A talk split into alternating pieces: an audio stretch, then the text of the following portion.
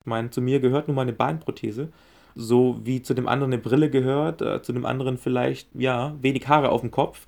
Der eine ist groß, der andere klein und so haben wir doch alle Besonderheiten. Und die Besonderheiten werden nur gewichtet, die werden nur gewertet von der Gesellschaft. Und mir wurde damals auch so indirekt eingeredet, ja, du, du kannst gewisse Dinge nicht mehr. Und genau dem möchte ich entgegentreten. Ich möchte den äh, jungen Menschen klar machen, e-, egal was ihr habt, lasst es euch nicht einreden.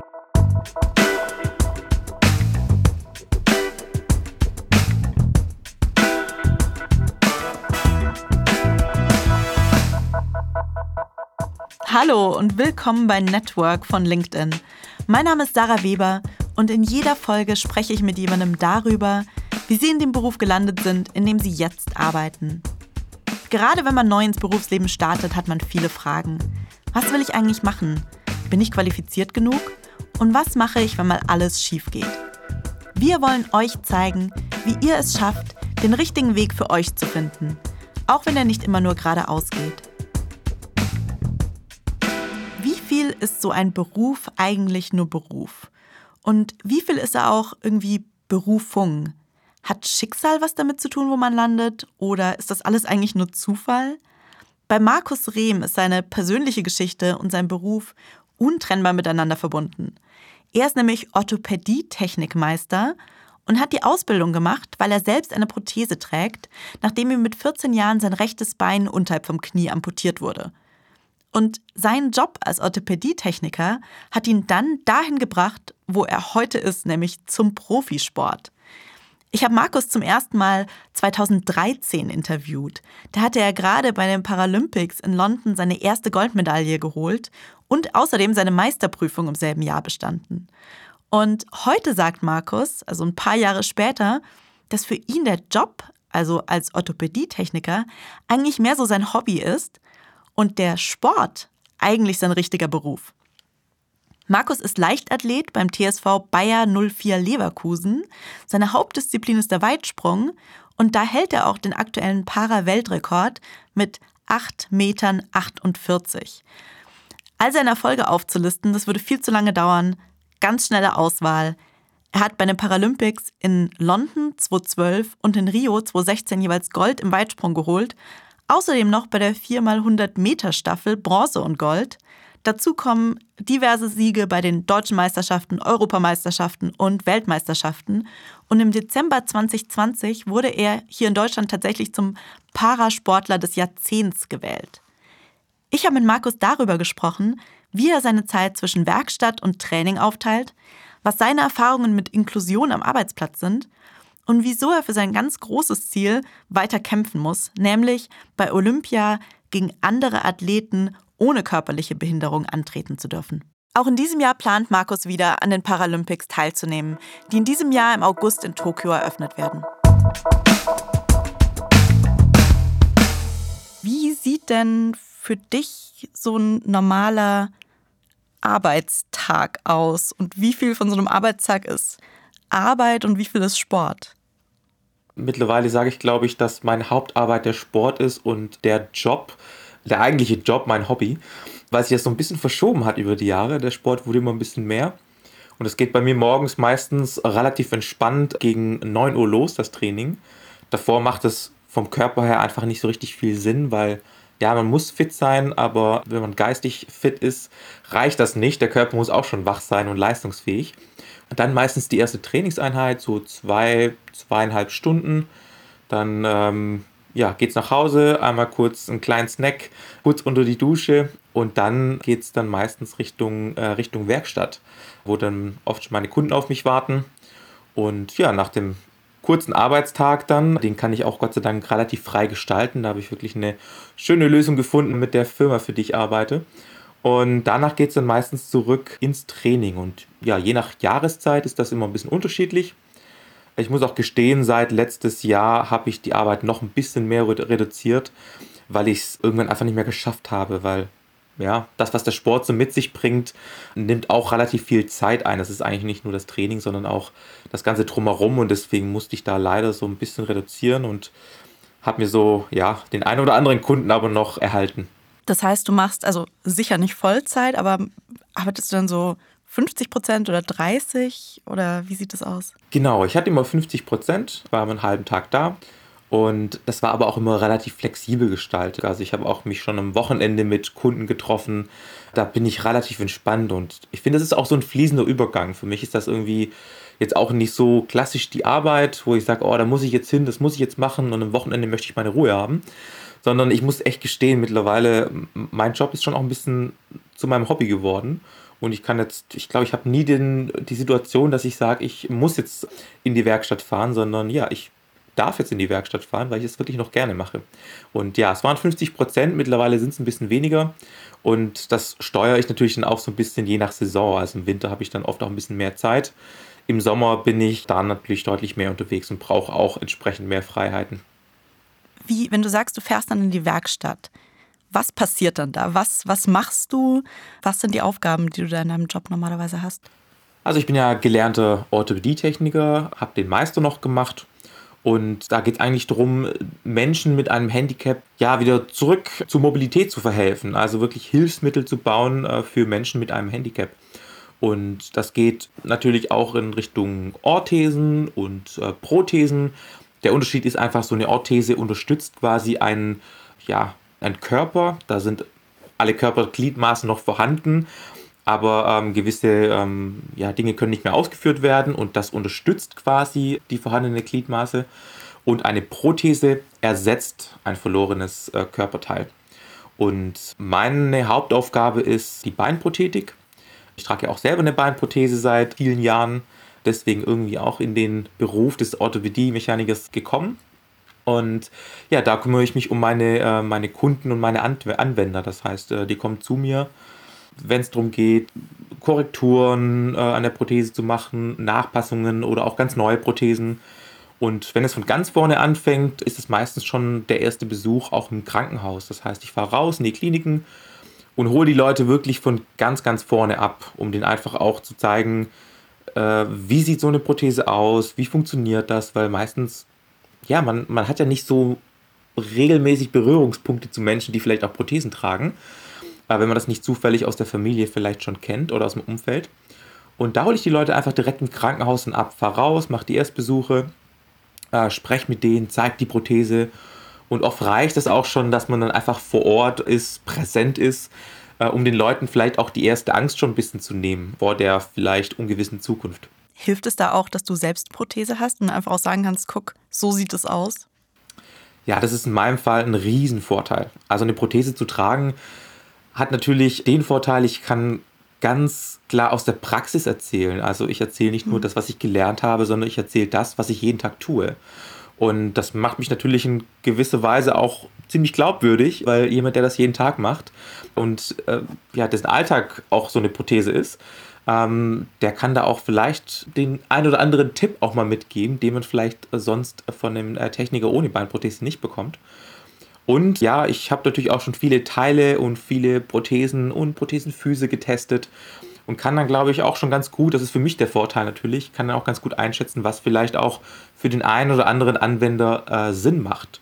Und ich denke, der größte Vorteil für mich ist, dass ich auch ehrlich sein darf. Ich darf manchmal richtig ehrlich sein und auch mal sagen, jetzt stell dich nicht so an. Das darf vielleicht einer, der ähm, zwei gesunde Beine hat, nicht so direkt sagen. Aber ich kann das, weil ich einfach auch aus Erfahrung weiß, manchmal ja, können Prothesen das gesunde Bein nicht 100% ersetzen und da muss man manchmal einfach auch durch. Also natürlich ist es nicht jedes, jeden Tag äh, gleich gut. Man läuft nicht jeden Tag komplett schmerzfrei, sondern manchmal ist es halt auch einfach, ich bin ehrlich, doof, eine Prothese zu tragen. Und das muss man den Leuten auch mal klar machen. Und ja, ich glaube auch, andere Dinge sind nicht immer toll im Alltag. So hat halt jeder sein Päckchen zu tragen. Ich denke, Prothesen, äh, eine Prothese zu haben, ist kein Weltuntergang, ganz im Gegenteil. Aber das muss man den Leuten auch manchmal vielleicht klar machen und da darf ich ein bisschen ehrlicher sein manchmal. Hilft es dir auch so ein bisschen, dass du da immer wieder dran erinnert wirst? Ja, also für mich ist es, ich kenne das aus eigener Erfahrung. Ich meine, äh, die meisten Leute kennen mich immer als den, der durch die Werkstatt flitzt und äh, nebenher äh, im Leistungssport unterwegs ist. Die sehen mich immer tolle Weiten springen, äh, Leistungen bringen. Die sehen aber auf der anderen Seite gar nicht, dass ich oft auch so Tage habe, wo einfach die Prothese vielleicht mal nicht passt. Und das liegt nicht an der Prothese, sondern das liegt vielleicht auch in äußeren Einflüssen. Das kann ja, manchmal auch einfach passieren, dass sich da eine Druckstelle entwickelt, vielleicht durch zu viel Training, durch andere Faktoren. Und auch dann bin ich natürlich an Gehstützen unterwegs. Das sehen die meisten Leute nicht. Und selbst dann bin ich oft noch in der Werkstatt, wenn ich oft nicht so gut gehen kann. Und ja, dann, dann sehen die Leute auch mal drumherum, dass auch bei mir nicht alles immer so einfach ist. Und dass es auch mal ja, schlecht laufen kann und das gehört genauso dazu. Äh, trotzdem habe ich natürlich meine Aufgaben und meine Pflichten, denen ich nachzukommen habe. Und das mache ich meistens auch, wenn ich äh, auf Gehstützen unterwegs bin. Also wenn ich wichtige Termine habe, werden die trotzdem durchgezogen. Und dann setze ich mich nicht nach Hause, äh, zu Hause aufs Sofa und sage, ich kann jetzt aber nicht. Also viele wollen natürlich auch nicht bevorzugt werden durch ihre Prothese. Zumindest sagen sie das nach außen immer ganz gerne. Aber picken sich dann schon hier und da mal so die, die Annehmlichkeiten raus. Und da bin ich auch ganz hart. Ich sage, wenn wir Inklusion wollen, dann müssen wir auch, ähm, ja, dann ist es keine Einbahnstraße. Dann müssen wir natürlich auch dafür sorgen, dass Inklusion stattfindet. Und ja, dann muss ich manchmal vielleicht auch mit meinen kleinen Schwierigkeiten auch umgehen, wie jeder andere Mensch es auch tun muss. Wie ist es bei dir am Arbeitsplatz? Ist es ein Thema jemals gewesen mit der Inklusion? Nee, tatsächlich am Arbeitsplatz ist das äh, nie ein Thema gewesen. Also ich habe schon ganz am Anfang habe ich in der Klinik gearbeitet. Die wussten lange gar nicht, dass ich eine Beinprothese trage, weil ich natürlich auch professionell dann auftrete in einer langen Hose. Da gehe ich natürlich nicht in einer kurzen Hose durch die Klinik. Und die haben es eigentlich erst rausgefunden an Karneval, als ich dann äh, gesagt habe, ich gehe als Pirat mit dem Holzbein. Das fanden wir damals besonders lustig, natürlich auch im, im Kontext meines Berufes. Und dann haben die mich das erste Mal gesehen und gemeint, hey, das sieht total echt aus, Markus. Wie hast du das gemacht? Und dann habe ich gesagt, naja, es ist, es ist so, ich trage eine Prothese. Und das wollten die jetzt gar nicht glauben dachten so, ja, das sieht total echt aus. Und ich glaube, da haben die das erste Mal erfahren, tatsächlich die ganzen, äh, das ganze Klinikpersonal, dass ich auch eine Beinprothese trage. Wie hast du das mit dem Holzbein dann gemacht? Also ich nehme nicht an, dass du dann einfach dir ein Stück Holz da dran geklemmt hast, oder? Doch, doch, also, äh, genau so. so echt, also wirklich? wir fanden das damals äh, besonders witzig und ich finde das heute auch eigentlich noch das perfekte Kostüm für, für einen Prothesenträger und zeigt einfach auch, dass man damit so ein bisschen äh, mit Humor umgehen kann. Und damals, ja, ich weiß gar nicht, wie alt ich da war, 21, 22. Und äh, da bin ich als Pirat mit richtigem Holzbein unterwegs gewesen. Und, und, und auch das ist so, so, so ein Thema, ne? so ein bisschen Humor, da, also mit Humor da umzugehen. Und ich habe jetzt auch vor kurzem, vor, glaube vor zwei Jahren, also ein bisschen her, einen kleinen Kunden von mir, der war damals elf. Und der kam auch zu mir und meinte, er möchte für seine Karnevalsparty gerne als Pirat gehen und er braucht meine Hilfe, er braucht ein Holzbein. Und dann bin ich in den Baumarkt gefahren, habe dem ein Stück Holz besorgt und dann haben wir das so befestigt, dass er an Karneval als richtiger Pirat zu seiner Karnevalsparty gehen konnte. Und damit war natürlich der Star auf seiner Ich wollte gerade sagen, das, das werden alle Leute, die da waren, alle Kinder noch so ihren Enkeln erzählen. So, wie cool das war. Aber das ist genau der richtige Umgang und das, das finde ich unglaublich schön. Deswegen bin ich auch für sowas opfer ich dann auch gerne so ein bisschen meine Freizeit, weil ich das einfach auch schön finde, dass man mit so einem Thema auch äh, nicht immer so ernst umgehen muss tatsächlich. Wie genau läuft es denn ab, wenn du wirklich eine neue Prothese herstellst? Wie lange dauert sowas? Aus welchen Materialien wird die gebaut? Also es gibt natürlich, äh, der Mensch ist super individuell. Das heißt, keine Prothese passt äh, einer anderen Person. Also meine Prothese passt natürlich auch nur mir. Und das fängt meistens damit an, dass man äh, natürlich die, die Form des Restbeines quasi ähm, abnehmen muss. Das heißt, es geht über einen Gipsabdruck in ganz klassischer Art und Weise. Das Schöne an unserer Branche ist mittlerweile, dass sie auch sehr digital vorangeht. Also wir sind mittlerweile auch dabei, 3D-Scans zu machen. Das ist absolut die Zukunft und das macht unseren Job auch gerade so spannend. Wenn er mit Gips gemacht worden, äh, worden ist, wird er dann ganz klassisch modelliert. Das heißt, ich gebe diese Form, also diese positiven Form, die ich quasi von dem Kunden abnehme, der gebe ich dann noch so eine Zweckform, nennt sich das. Modelliere das dann noch ein bisschen zurecht und dann zur Alternative wird natürlich am PC modelliert, wenn das mit 3D-Scan gemacht wird. Und danach sind die Schritte eigentlich dann wieder ähnlich. Dann wird ein Modell erstellt und über das Modell wird dann die Prothese gebaut. Meistens fängt es an mit einem durchsichtigen Kunststoff, das ist die Interimsprothese oder auch Testprothese, je nachdem. Und wenn man in diese Prothese einsteigt, äh, kann man einfach sehr schön die Druckverteilung auch sehen. Und ja, wenn diese Prothese dann passt, da werden natürlich die ganzen Strukturteile noch drunter gebaut. Das heißt, die ganzen Adapter, wer natürlich auch kein Kniegelenk mehr hat, da kommt noch ein künstliches Kniegelenk drunter. Auch das ist mechanisch, aber meistens mittlerweile sogar elektronisch gesteuert. Das wird dann noch äh, am PC eingestellt, das Gelenk, mit den verschiedensten Funktionen. Und dem Prothesenfuß. Auch der ist natürlich ähm, individuell auf den Kunden eingestellt. Das heißt natürlich klar, links, rechter Fuß, ganz logisch. Und äh, nach dem Gewicht auch. Und am Ende des Tages, wenn diese Testprothese dann passt, wird das Ganze noch aus Kohlefaser gebaut. Also richtig aus Carbon, dass das Ganze sehr, sehr stabil ist aber auch sehr leicht. Und ja, dann kann man natürlich noch anfangen mit einer Kosmetik. Wer die Prothese vielleicht auch gerne vielleicht ein bisschen verstecken möchte, gibt es hautfarbene Kosmetiken. Mittlerweile geht der Trend aber eher dazu, dass man das auch öffentlich zeigt. Also dann vielleicht sich ein cooles Design ausdenkt, äh, vielleicht eine auffällige Farbe oder ein schönes äh, Cover um die Prothese macht. Das ist echt äh, mittlerweile zu erkennen in den letzten Jahren, dass sich da ja, die, dass die Akzeptanz einfach deutlich gestiegen ist in Bezug auf ähm, ja, das Tragen der Prothese. Wenn du sagst, so Cover, sind es dann auch so, echt vielleicht blöde Frage, so austauschbare Teile, so passend zum Outfit oder wie muss ich mir das vorstellen? Also es gibt es tatsächlich, ja. Es gibt wirklich so ein paar ja, Prothesenträger, die da relativ bekannt sind und die haben, also gefühlt haben die für jedes Outfit eine andere Prothese. Die haben sogar mehr als ich tatsächlich und das ist echt schwer zu schaffen, mehr Prothesen als ich zu haben, der das jetzt auch beruflich macht. Aber ja, das gibt es tatsächlich auch, dass die dann wirklich verschiedene Cover haben und dann dementsprechenden Outfit auch dann anpassen. Und die kann man auch wechseln tatsächlich, das ist möglich. Aber es ist ganz unterschiedlich, also es handhabt jeder so ein bisschen anders. Aber klar, die Modebewussten, die haben sicherlich nicht nur ein Cover. Wie viele Prothesen hast du, wenn du sagst, es ist schwer, dich da zu toppen? Also im, im, im täglichen Alltag, ähm, täglichen Einsatz habe ich ähm, ja, drei Prothesen. Ich habe dann noch vier Sportprothesen, die ich jetzt spontan sofort anziehen könnte. Und im Keller, muss ich gestehen, liegen aber Teile, wenn ich alle zusammenbauen würde, da komme ich ganz locker weit in den zweistelligen Bereich. Ähm, weiß ich nicht, so spontan würde ich bestimmt so 15 bis ja, so 15 Prothesen locker zusammenbekommen.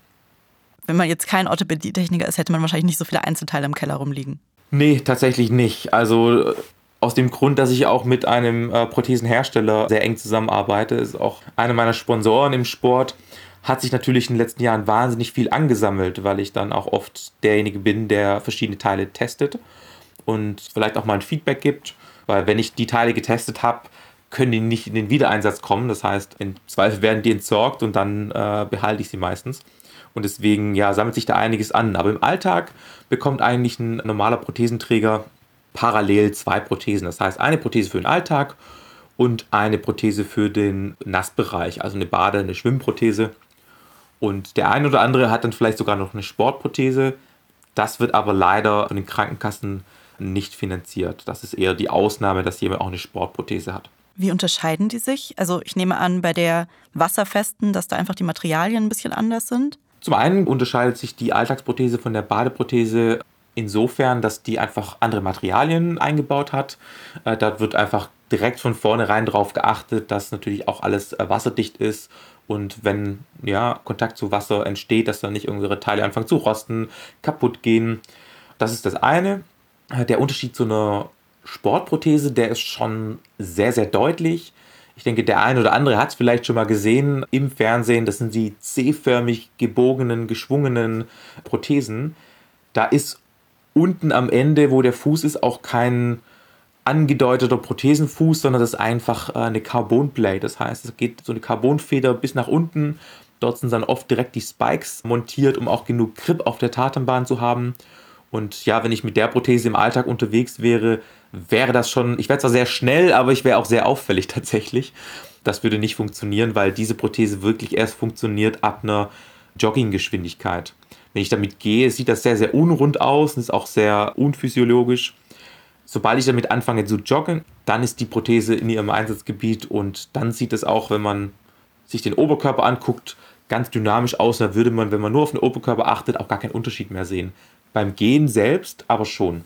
Wie genau bist du denn da hingekommen? Also, dass du wirklich nicht nur so die ganz normale Alltagsprothese hast und irgendwie die Schwimmprothese und so ein normales Leben führst, sondern wirklich Profisportler noch, ja, nebenbei ist das falsche Wort, zusätzlich auch noch Profisportler bist. Ja, anfangs war es tatsächlich nebenbei, also muss ich ehrlich so sagen. Das Ganze hat angefangen, auch die Beziehung zur Orthopädietechnik Ich habe damals als Jugendlicher meine Prothesen relativ oft kaputt gemacht und habe die dann regelmäßig zerbrochen, bin dann ständig zu meinem Techniker gefahren. Und irgendwann meinte er zu mir, Markus, wenn du es einmal kaputt machst, dann machst du deinen Scheiß selber. Sorry für das Wort, äh, aber genau in diesem Wortlaut, natürlich mit einem Grinsen, hat er es zu mir gesagt. Und ja, kurze Zeit später war es dann wieder soweit. Ich habe die nächste Prothese zerbrochen. Wie hast du die immer zerbrochen? Also die, ich dachte, die sind irgendwie relativ fest und auch dafür gedacht, dass man mit ihnen sehr viele Sachen machen kann. Tatsächlich, genau. Die sind sehr stabil. Nur wenn man damit anfängt, irgendwelche Treppenabsätze runterzuspringen, Trampolin zu springen, Wakeboard zu fahren, dann können die schon mal brechen tatsächlich.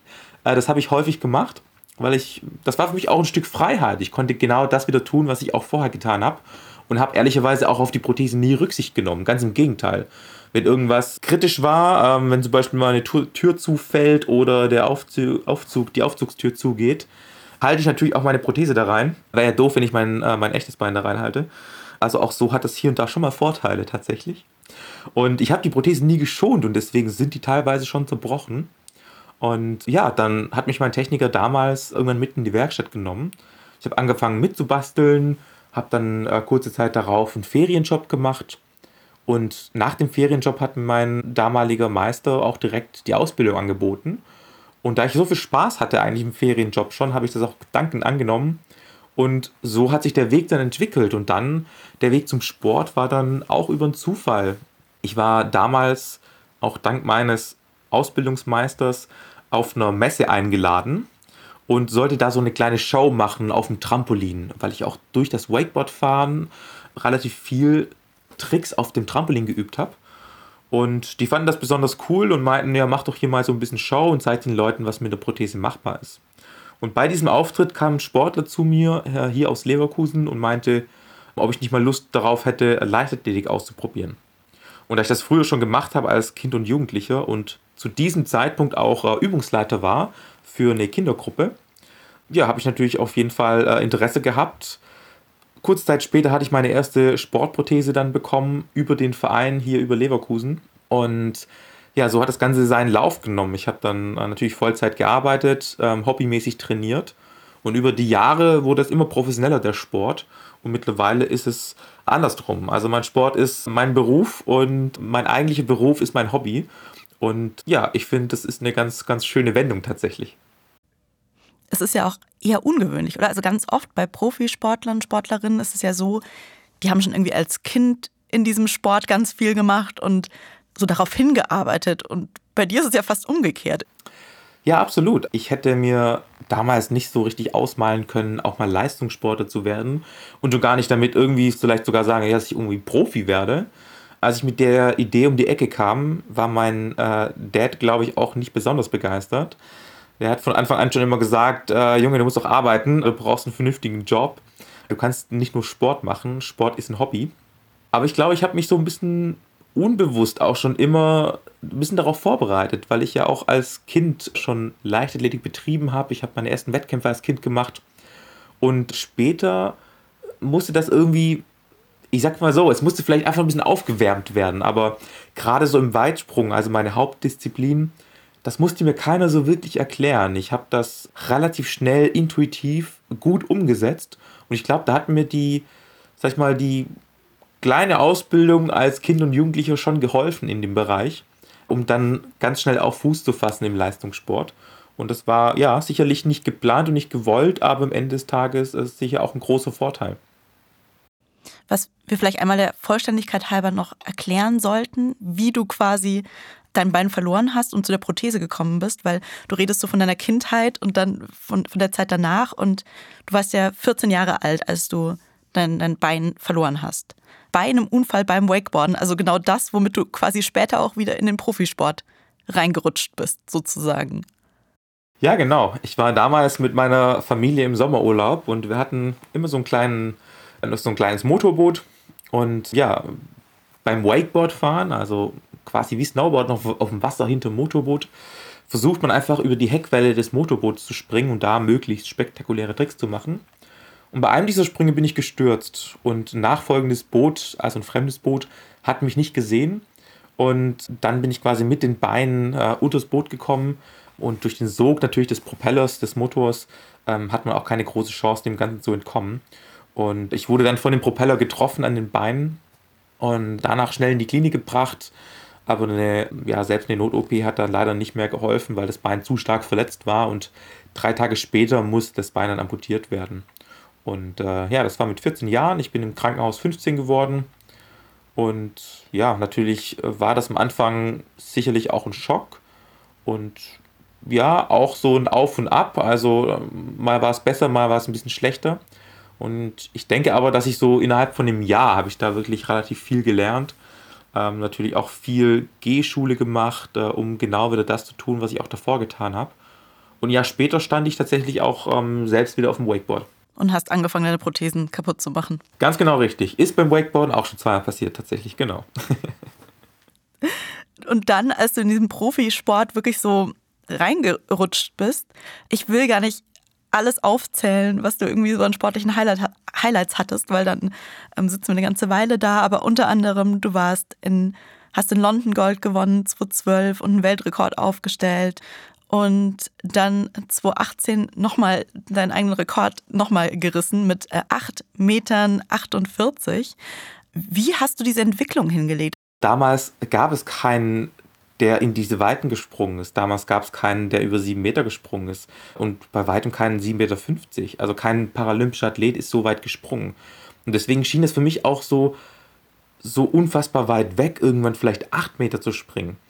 Weil es einfach kein, keine Referenz gab. Und das finde ich so das Schöne dabei. Also mit jedem gesteigerten Rekord sage ich auch quasi so den Nachwuchsathleten, die vielleicht an selber Stelle waren wie ich damals, hey, ihr könnt es auch machen.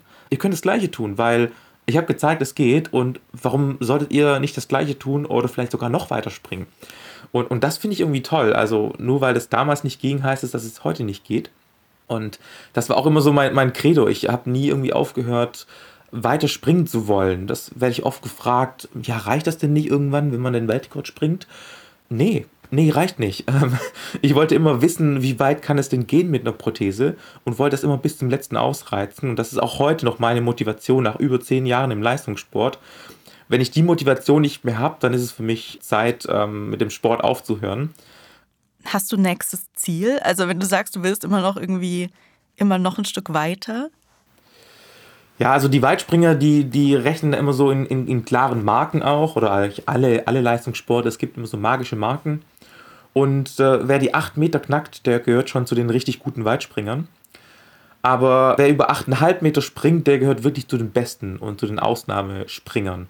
Und also diese zwei Zentimeter. Diese zwei Zentimeter, das ist einfach fürs eigene Ego. ich bin ehrlich, die will ich noch voll machen. So halb voll kann ich die nicht da stehen lassen. Und das ist schon noch das Ziel, ja. Die 8,50 Meter würde ich gerne knacken. Und ja, vielleicht sogar auch nochmal einen Start bei den Olympischen Spielen. Von den Weiten bin ich tatsächlich als paralympischer Athlet gar nicht so weit weg. Was ist da der aktuelle Weltrekord? Da ist der Weltrekord 8,95 Meter.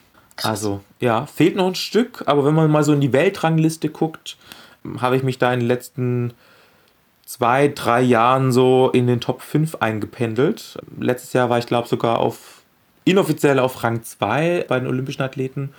Und das wäre schon mal spannend. Also da nochmal die Athleten ein bisschen aufzumischen und ähm, ja, vielleicht auch ein bisschen das Thema Inklusion voranzubringen, dass man auch bei mehr Wettkämpfen ja, zwischen olympischen, paralympischen äh, Athleten gar nicht mehr so, so krass unterscheidet, sondern dass auch ja, unser Sport, der paralympische Sport, so ein bisschen äh, mehr Aufmerksamkeit bekommt, die er, wie ich finde, über die letzten Jahre auch wirklich verdient hat. Der Grund, warum du da bisher nicht springen durftest, ist ja, dass irgendwie nicht klar ist, ob du nicht zu gut bist. Also ob du quasi nicht, nicht besser bist wegen deiner Prothese, richtig? Genau, das ist richtig. Da ist die Diskussion immer, dass die Prothese sogar Vorteile bringt. Und das ist eine ganz spannende Diskussion, weil ich kann mich noch sehr gut erinnern, als ich angefangen habe, irgendwann sieben Meter gesprungen bin, sieben Meter fünfzig und haben mir alle auf die Schulter geklopft und fanden es wahnsinnig toll, ähm, dass sie so weit springen kann mit einer Beinprothese. Und ja, aber acht Meter fanden die meisten das dann gar nicht mehr so witzig. Schon gar nicht die olympischen Athleten. Die fanden das immer gut, so, solange ich schlechter gesprungen bin. Aber sobald ich dann mal weitergesprungen bin, da war ja kein Lächeln oder auch kein Schulterklopfer mehr äh, zu sehen, sondern da wurden sie ganz schön ernst. Und das ist eine ganz spannende Entwicklung. Aber mir persönlich geht es ja gar nicht darum, irgendwie einen Vorteil zu haben. Letztendlich versuche ich das zu ersetzen, was, ich, was mir fehlt. Und ähm, es gibt ja wahnsinnig viele Athleten, die die gleiche Technik haben wie ich. Ich darf ja auch keine Prototypen springen, sondern die haben die gleichen Prothesen. Und trotzdem, ja, auch trotz, dass der, also die sind ja auch Leistungssportler tatsächlich und Profis.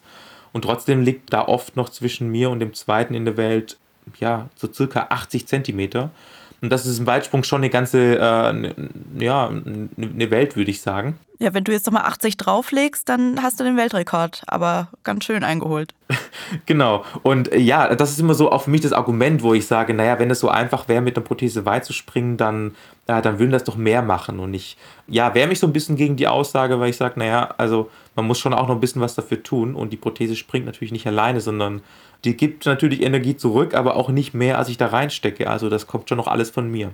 Und du weißt ja auch nicht, wie du sonst gesprungen wärst. Ne? Also das ist ja auch so ein bisschen die Frage, vielleicht wärst du halt, wenn du keine Prothese hättest, sondern so Weitsprung machen würdest, vielleicht würdest du da ja auch 8,50 Meter dann springen. Genau. Und das ist genau das Thema. Also deswegen habe ich auch 2016 zusammen mit dem japanischen Sender eine große Studie in Auftrag gegeben, um einfach herauszufinden, ob die Prothese nicht vielleicht doch ein Vorteil ist weil ich mich auch mal dagegen gewehrt habe. Ich habe immer gesagt, ich möchte ja gar keinen Vorteil haben. Also auf die Idee bin ich ja, als ich angefangen habe mit dem Sport, nie gekommen.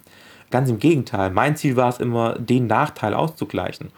Und es ist aber auch schön, dass die Technik mittlerweile, dass wir in unserem Beruf schon so professionell geworden sind oder so gut geworden sind, dass diese Debatte überhaupt entsteht. Das ist ja auch in gewisser Weise ein Kompliment an, an unsere Branche, sage ich mal weil ich würde das nicht so unterschreiben, dass eine Prothese zu haben ein Vorteil ist im Alltag. Also ganz im Gegenteil.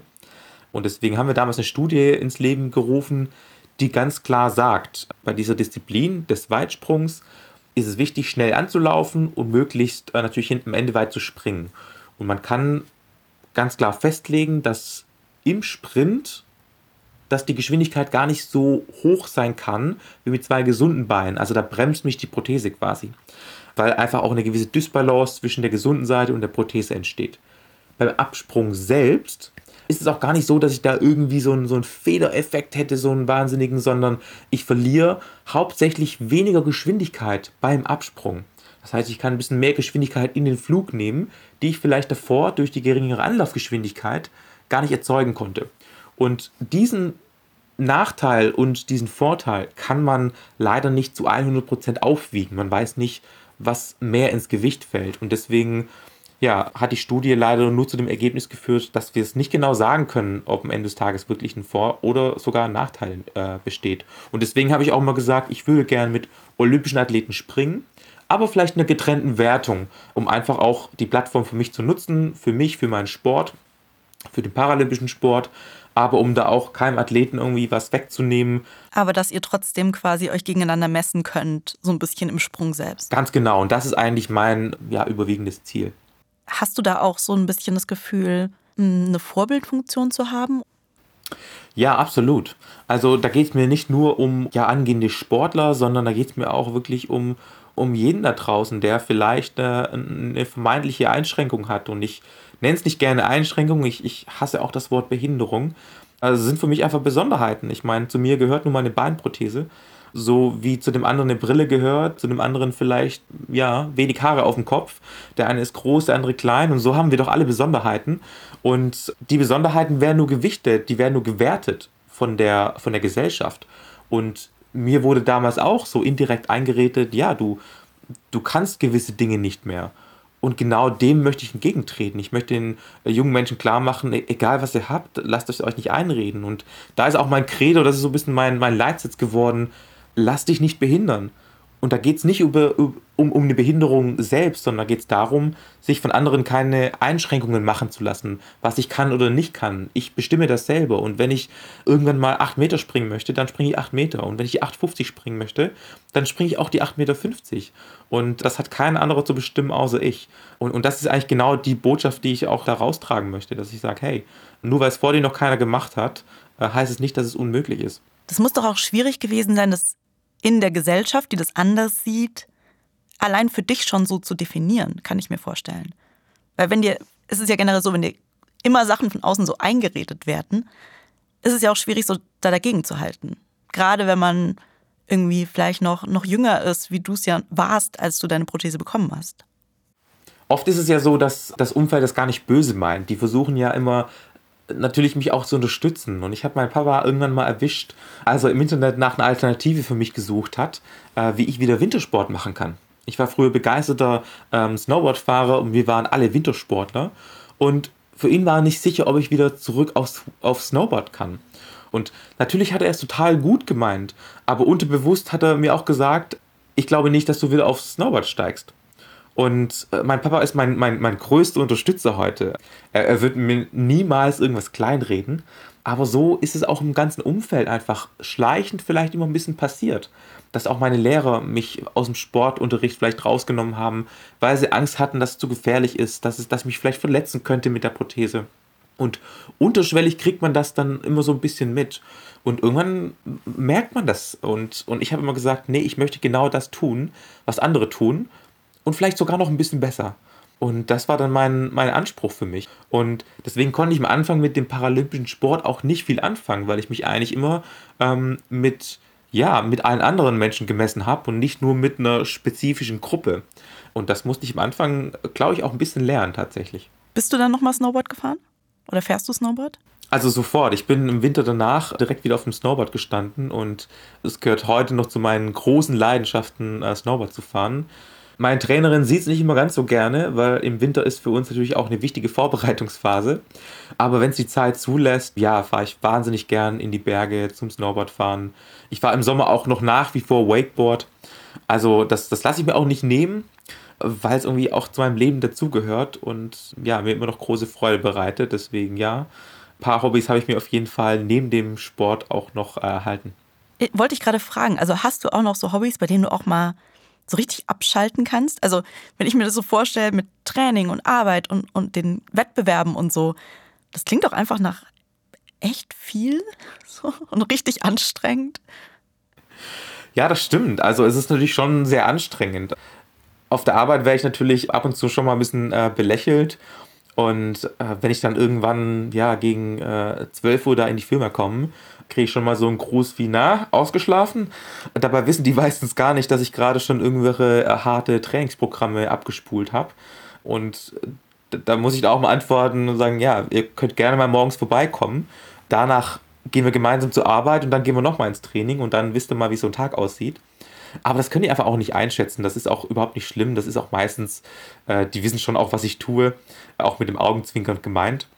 Aber klar, es ist, es ist anstrengend aber trotzdem so ein paar Hobbys, ja, denen gehe ich natürlich noch nach wie vor gerne nach und da gehört auch immer noch Sport dazu. Also Sport, Bewegung, ähm, das ist schon absolut meins. Hängst du auch manchmal einfach so von Netflix ab oder so? Ja, kann ich auch, kann ich super. Also manchmal okay. brauche ich das auch. Also es gibt auch Tage, wo ich dann einfach auch körperlich so müde bin. Jetzt gerade in den letzten Wochen, besonders Ende letzter Woche, muss ich gestehen, äh, war das Training so anstrengend dass ich jetzt diese Woche auch eine leichte Regenerationswoche bekomme. Weil dann irgendwann wird es natürlich auch gefährlich, dass man sich vielleicht verletzt, weil der Körper das gar nicht mehr leisten kann. Aber ja, Ende letzter Woche war ich so platt, dass ich auch echt mal mich aufs Sofa gesetzt habe und mal nichts getan habe. Das, das kann ich nicht besonders gut, aber hier und da, ja, muss man, muss man das auch lernen, da wirklich mal ein bisschen runterzufahren und dem Körper die Zeit zu geben, die er braucht, weil trotz aller Motivation ohne Regeneration äh, läuft nichts und das ist nicht nur im Leistungssport so, sondern auch im täglichen Job. Wir wollen in jeder Folge eine Frage aus der Community mitnehmen. Und ich dachte mir, weil du ja quasi so den Job und den Sport parallel hast, ähm, dass du vielleicht Frederike weiterhelfen kannst. Die sagt nämlich, wegen der aktuellen Situation mit Corona kriegt sie es im Moment einfach nicht hin, neben ihrem Masterstudium auch noch ihren Nebenjob zu machen. Was ich glaube, viele von uns nachvollziehen können. Und sie fragt, wie sie das denn später in Bewerbungsgesprächen erklären soll, dass sie quasi eine, eine Nebenjoblücke sozusagen hat. Das war für mich am Anfang auch ein Riesenthema, weil ich dann irgendwann auch ja, eine Lücke in meinem Lebenslauf habe. Ich wusste nicht, wie erfolgreich kann ich im Leistungssport werden. Und das könnte ja auch dann, wenn es nicht geklappt hätte mit dem Profisport, könnte es ja auch ähm, vielleicht ein negatives Bild auf mich werfen. Aber ich denke, man muss sich nicht immer rechtfertigen, sondern einfach die eigenen Beweggründe erklären. Und bei mir war es einfach so, ich, ich wollte mich jetzt auch ähm, durch die Redu Reduktion meines Jobs auf den Sport konzentrieren, weil ich ganz klar gesagt habe, das war die richtige Zeit für mich. Das war meine Entscheidung, hinter der stehe ich auch, ob sie geklappt hat oder am Ende des Tages nicht. Aber ich muss auch hinter meiner Entscheidung stehen und ich kann dann am Ende des Tages auch sagen, hat geklappt oder hat nicht geklappt. Und in meinem Fall hat es geklappt und ich sage auch ganz klar, ich habe einfach versucht, eine Sache zu machen und die richtig. Ich bin auch kein Freund davon, irgendwie hunderte Dinge zu tun. Und deswegen habe ich irgendwann auch angefangen, meinen Job als Orthopädietechniker so ein bisschen zurückzufahren, weil ich gemerkt habe, ich packe das gar nicht mehr. Und so ehrlich muss man dann, glaube ich, auch zu sich selber sein und zu so sagen, jetzt wird es mir vielleicht gerade ein bisschen zu viel und ich kann meinem eigenen Leistungsgedanken nicht mehr gerecht werden. Und hätte ich jetzt Vollzeit weiterhin gearbeitet und meinen Leistungssport gemacht, hätte beides darunter gelitten. Und irgendwann muss man sagen, okay, ich möchte auf ein Thema den klaren, den großen Fokus legen. Ja, und dass man auch wirklich sagt, okay, das Studium in Friederikes Fall ist dann jetzt einfach wichtiger gewesen, wenn man abwägen muss. Und mit Arbeiten geht es dann auch danach wieder weiter. So. Also für mich wäre es als Arbeitgeber wäre es viel wichtiger, äh, Menschen zu haben, die wissbegierig sind, die sich weiterentwickeln wollen. Es gibt so viele Arbeiter, die einfach Dinge abarbeiten. Aber jemand, der wirklich auch äh, den Wunsch hat, das Ziel hat, sich weiterzuentwickeln, besser zu werden, die Leute sind mir hundertmal lieber als die Leute, die, äh, die irgendwelche äh, Jobs abgearbeitet haben. Äh, deswegen finde ich das eigentlich ganz im Gegenteil. Ich finde es sogar noch positiv. Das, das hört sie bestimmt gerne. Super, vielen Dank. Bei LinkedIn gibt es eine kleine Tradition so für die MitarbeiterInnen. Und zwar, dass man über eine Sache was erzählt, die nicht im LinkedIn-Profil oder im Lebenslauf steht und entweder einen Job, den man mal gemacht hat oder irgendwas, was man früher gerne werden wollte oder irgendwas anderes, was so eine kleine nette Anekdote ist. Hast du da irgendwas? Ja, ich wollte immer was mit Fliegen zu tun haben. Ich äh, war immer begeistert von Flugzeugen. Ich bin es heute noch, ich bin ehrlich. Also Fliegen ist immer noch so, das löst in mir so eine gewisse Faszination aus. Und ich habe mich jetzt auch letztes Jahr intensiv damit beschäftigt, mal einen Gleitschirmkurs zu machen oder äh, ja, irgendwas mit Fliegen äh, nebenher einfach mal auszuprobieren, weil mich das über Jahre immer wieder gepackt hat. Und ja, das war damals mein Berufswunsch, vielleicht auch mal äh, Pilot zu werden. Und ich glaube, das werde ich nicht mehr hinbekommen, Pilot zu werden. Muss ich vielleicht auch nicht, weil ich einen Job gefunden habe, der mir wahnsinnig Spaß macht. Aber das Fliegen wird mich, glaube ich, nicht loslassen. Und ja, ich hoffe, dass ich äh, vielleicht irgendwann nach meinem Leistungssport mir diesen kleinen Wunsch, diesen Traum vielleicht nochmal erfüllen kann. Ich wohne jetzt in der Nähe von einem äh, Flugplatz hier in der Nähe und wenn ich da mal im Sommer die äh, Segelflieger lautlos am, am Himmel kreisen sehe, boah, das ist einfach so eine Faszination, die mich äh, nicht so richtig loslässt. Das kommt dann nach der, nach der Profikarriere, das darfst du wahrscheinlich, also weiß ich nicht, ist Gleitschirmfliegen sowas, was man da in Anführungszeichen darf, sollte? Ja, also dürfen tue ich schon grundsätzlich das meiste, sage ich mal, aber es ist vielleicht nicht förderlich. Also natürlich beim Gleitschirmfliegen kann es vielleicht schon mal auch auf die Gelenke gehen, Sprunggelenk, Knie ähm, oder sonstiges. Das wäre bei mir natürlich jetzt kontraproduktiv. Und ich denke, wenn der Sport mal äh, nicht mehr ganz oben steht, dann werde ich mir diesen Traum, diesen Wunsch auf jeden Fall nochmal erfüllen. Weil ich finde es auch wichtig, noch Dinge zu, äh, zu haben, neben dem Job vielleicht oder ja, einfach als, als Ausgleich vielleicht auch noch zu haben, die einen begeistern. Und das möchte ich mir auch immer so ein bisschen bewahren tatsächlich, immer noch so auch ein bisschen Zeit für mich zu haben. Weil ich habe es vorher schon mal kurz erwähnt. Ich finde auch die, die Pausen wahnsinnig wichtig. Und wer auch lernt, richtig Pause zu machen, äh, der kann auch im Job, behaupte ich mal, ähm, deutlich leistungsfähiger sein.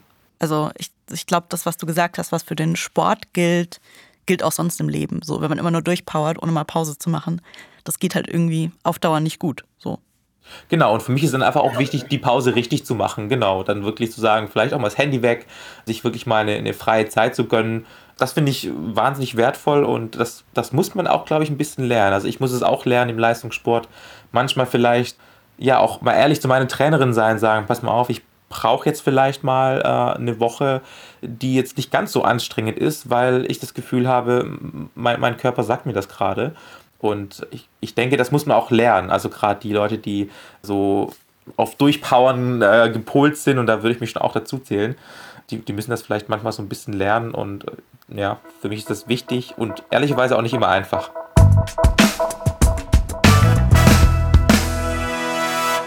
Das war Markus Rehm. Ihr findet ihn auch auf LinkedIn. Habt ihr auch schon mal das Gefühl gehabt, dass euer Beruf mehr so eine Art Berufung ist und dass die Wahl für euren Beruf ziemlich stark damit zusammenhängt, wer ihr seid und was ihr erlebt habt? Teilt eure Erfahrungen mit dem Hashtag Network oder diskutiert auf meinem Profil mit. Die heutige Frage aus der Community kam von Friederike, die wissen wollte, wie erklärt man es eigentlich, dass man gerade den Job und das Studium vielleicht nicht gleichzeitig schafft. Wenn ihr eine Frage an einen unserer künftigen Gäste stellen wollt, dann schickt einfach eine E-Mail an network@linkedin.com. Network wie immer mit zwei T. Abonniert Network, teilt den Podcast mit euren Freundinnen, bewertet ihn oder hinterlasst uns eine Rezension bei Apple Podcasts. Das hilft anderen dabei, den Podcast auch zu finden. Network ist ein Podcast von LinkedIn, produziert von Haus 1. Redaktion Susanne Klingner und Julia Rothaas. Der Podcast wurde aufgenommen bei Plan 1 mit Dank an Ralf Weigand und Christoph Tampe. Schnitt und Sounddesign Joscha Grunewald.